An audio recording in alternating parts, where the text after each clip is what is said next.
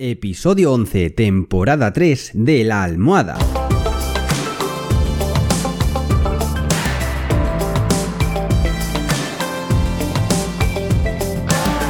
Bienvenidos y bienvenidas a esta tercera temporada del podcast de La Almohada.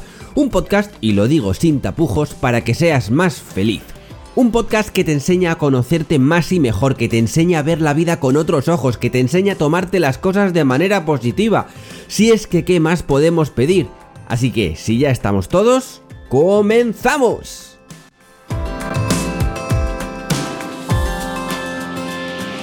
¡Hey! Muy buenas a todos y a todas y bienvenidos y bienvenidas a un episodio más del podcast de la almohada, tu podcast favorito. Y si no lo es todavía, mmm, date un tiempo.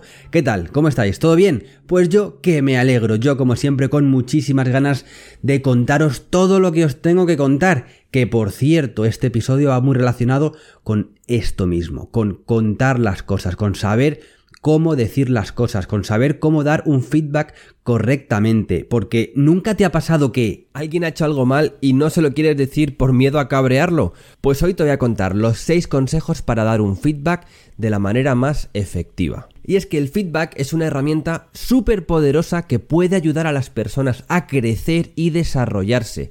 Pero ¿qué pasa? Que para que sea efectivo es muy importante darlo de la forma adecuada. Así que vamos a ver algunos consejos para dar un feedback de forma efectiva. Consejo número 1. Prepara el feedback. Antes de dar el feedback, pues tómate un tiempo para pensar en lo que quieres decir. Si alguien ha hecho algo mal o ha hecho algo bien, piensa primero qué aspectos quieres destacar, qué quieres decirle a esa persona. ¿Quieres corregirle algo? ¿Quieres alabarle algo?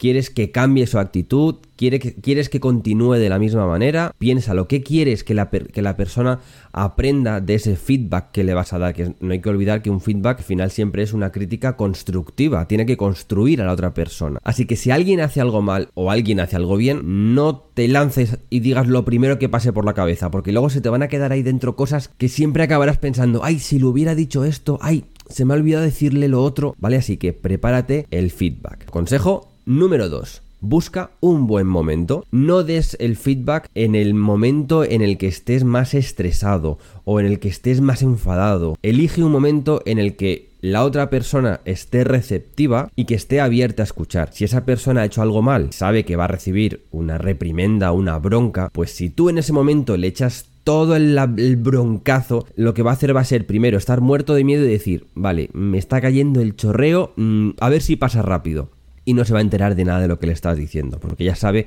que ha hecho mal. Entonces es importante buscar ese buen momento donde tú ya estés más tranquilo, más tranquila y la otra persona ya esté dispuesta o está más receptiva a escuchar lo que le tengas que decir. Consejo número 3, y este es muy típico. Empieza siempre con lo positivo, con las cosas buenas que ha hecho. Si quieres corregir algo de algún trabajo, de algún proyecto o de alguna actitud incluso que tenga tu pareja contigo, tus hijos también vale, o tus compañeros de trabajo o tus empleados, siempre que quieras corregir algo, comienza diciendo algo positivo. Antes de dar ese feedback negativo, es súper importante empezar por destacar los aspectos positivos del trabajo que ha hecho esa persona o de la actitud que ha tenido esa persona. ¿Esto qué va a hacer? Pues que la persona se sienta valorada y sobre todo que se sienta más motivada para recibir el feedback negativo. Porque cuando alguien hace algo mal, esa persona no es mala. Esa persona no siempre actúa mal, tendrá puntos muy buenos y muy positivos. Pues vamos a darle ese énfasis a esos puntos positivos para luego darle esos puntos negativos y que la persona vea que ha hecho algo mal, pero que también se valora todo lo bueno que hace. Consejo número 4. Tienes que ser muy específico. No te limites a decir, oye, has hecho un buen trabajo o, macho, la has cagado, lo has hecho fatal. No. Intenta ser específico sobre lo que ha hecho bien o sobre lo que ha hecho mal la persona. Sobre lo que ha hecho mal, dale los puntos paso por paso. No has hecho bien la presentación porque ha sido demasiado larga. Eh, no te has comportado bien cuando hemos ido de compras porque has estado todo el rato diciendo que cuánto tiempo faltaba para volver a casa, en el caso de los hijos o de algunos maridos. Pero a eso me refiero, que seas específico. Es como cuando a un niño pequeño siempre se le decía, bueno, te voy a dejar aquí con fulanito hay que portarse bien, vale, hay que portarse bien. A un niño de 5 o 6 años le dices, hay que portarse bien. ¿Qué es portarse bien? Tienes que especificar más, no tienes que tirar esto al suelo, no tienes que quejarte porque estamos de compras, etcétera. Siempre cosas puntuales, no sirve algo etéreo y tan genérico como hay que portarse bien, ¿vale? Un niño no lo va a entender. Pues igual un adulto también quiere saber qué es exactamente lo que ha hecho mal o qué es donde ha fallado. Bien por saberlo, oye, o incluso dar un paso más y mejorar en ese aspecto. Y en el caso de que haya sido un feedback o de que quieras dar un feedback positivo, también es muy importante, porque a las personas también nos gusta saber qué hemos hecho correctamente, para seguir haciéndolo, pero también para, oye, sentirnos valorados porque hemos sabido hacer bien esta cosa o esta otra cosa. Así que muy importante ser específicos y no generalizar. Consejo número 5. Usa un tono constructivo. El tono es muy importante, sobre todo si ha hecho algo mal la otra persona, ¿vale? El tono siempre va a ser lo que diferencie de si me está echando una bronca o si me está enseñando a no actuar como he estado actuando hasta ahora o como he actuado en este tipo de acción. Porque no hay que olvidar que el feedback, el objetivo del feedback es ayudar a la persona a que mejore, a que evolucione, a que progrese. Así que lo más importante es que no la juzgues, evita por cualquier medio todos los juicios de valor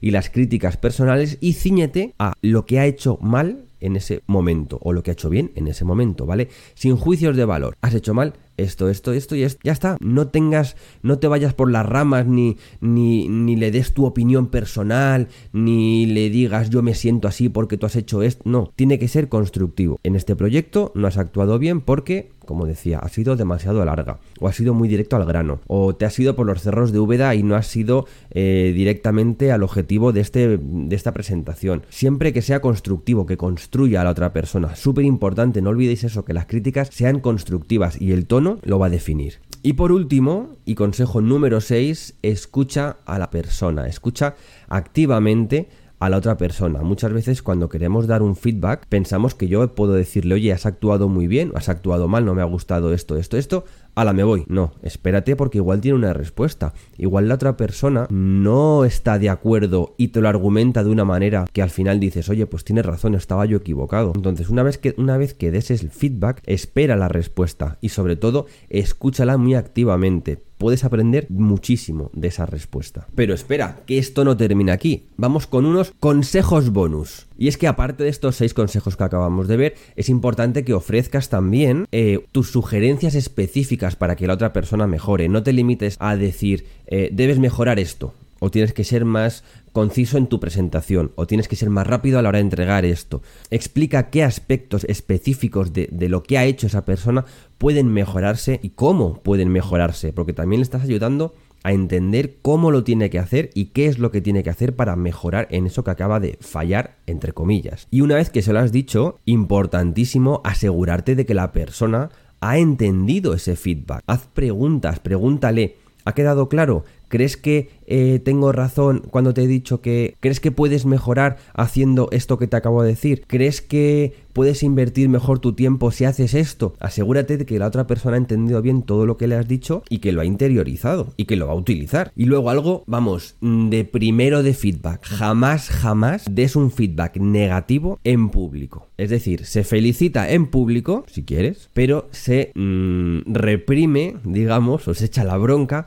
en privado. Siempre, siempre, siempre. El feedback negativo tiene que darse en privado para que la persona se sienta lo más cómoda posible. Y además, eh, con eso consigues que pueda estar concentrado en lo que estás diciendo y no pensando, madre mía, estoy delante de todo el mundo, me está echando la bronca a saber qué está pensando, Pepito o fulanita o Juanito o Jorgito, ¿vale? Cuando estás a solas y le das ese feedback negativo, que además tú ya has tenido tiempo también de pensar lo que le vas a decir, la otra persona va a estar mucho más receptiva. Y ya por último, hay que tener paciencia, tienes que ser paciente. Cualquier cambio requiere tiempo y esfuerzo, así que no esperes que la otra persona cuando le hayas dado ese feedback haga ¡Hala! Ya está, ya he cambiado, ya voy a hacer lo que tú me has dicho y no se me va a olvidar nunca em, entregar esto, ni hacer esto tan rápido, ni ir al grano en las presentaciones, etcétera, etcétera.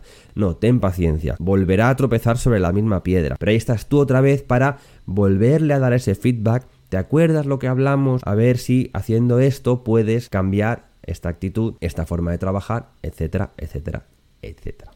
Así que amigos y amigas, esto ha sido todo por hoy. Ya sabéis que no olvidéis suscribiros a mi canal, que cada vez somos más y estoy súper contento. El otro día recibí mis primeros comentarios y oye, os lo agradezco de corazón. Y ya sabéis, si tenéis que decir algo a alguien, pero os da miedo porque pensáis que se lo va a tomar muy mal, pensad tranquilamente cómo se lo vais a decir, utilizar ese tono de voz amigable y sobre todo pensad que le estáis diciendo algo para ayudarle, para que esa persona evolucione, para que mejore. Así que lanzaos a la piscina y hablad con esa persona. Así que ya sin más dilación, yo me despido por hoy, ya sabéis, yo soy Álvaro Pedroche y os veo cada jueves en un nuevo episodio del podcast de la almohada. Un besito. Ah, por cierto, y como siempre solo me queda pediros una cosa, y esa cosa no es otra que el que seáis muy, muy, muy, pero que muy felices.